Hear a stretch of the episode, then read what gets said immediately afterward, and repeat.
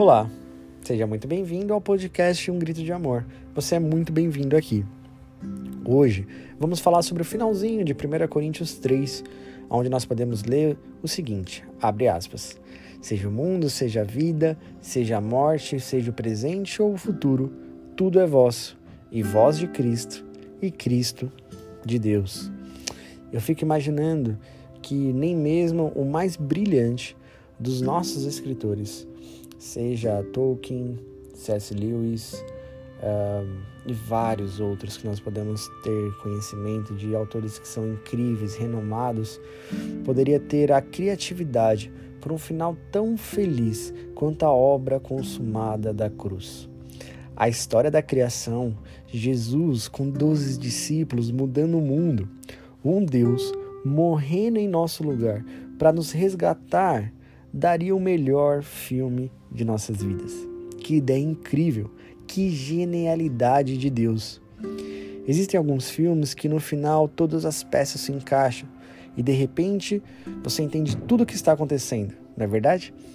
Cristo é a expressão de Deus. Ele é a pedra angular que encaixa tudo na história.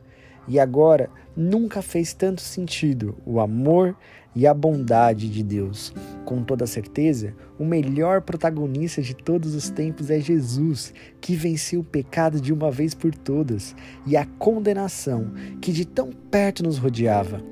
Meus amados, Cristo morreu a nossa morte na cruz. Ele tomou sobre si todas as nossas dores e enfermidades e agora temos a sua vida, a vida de Deus. Pare um pouco e pense nisso. Se quando éramos inimigos de Deus, ele entregou o que tinha de mais precioso que é seu filho amado, imagine agora que estamos em Jesus e que temos a sua natureza, o que ainda pode nos faltar? Certa vez, Max Lucado escreveu um diálogo de Jesus falando de seu amor com a gente. Abre aspas. Você se pergunta até quando meu amor durará? Encontre sua resposta numa cruz cheia de lascas e uma coluna escarpada.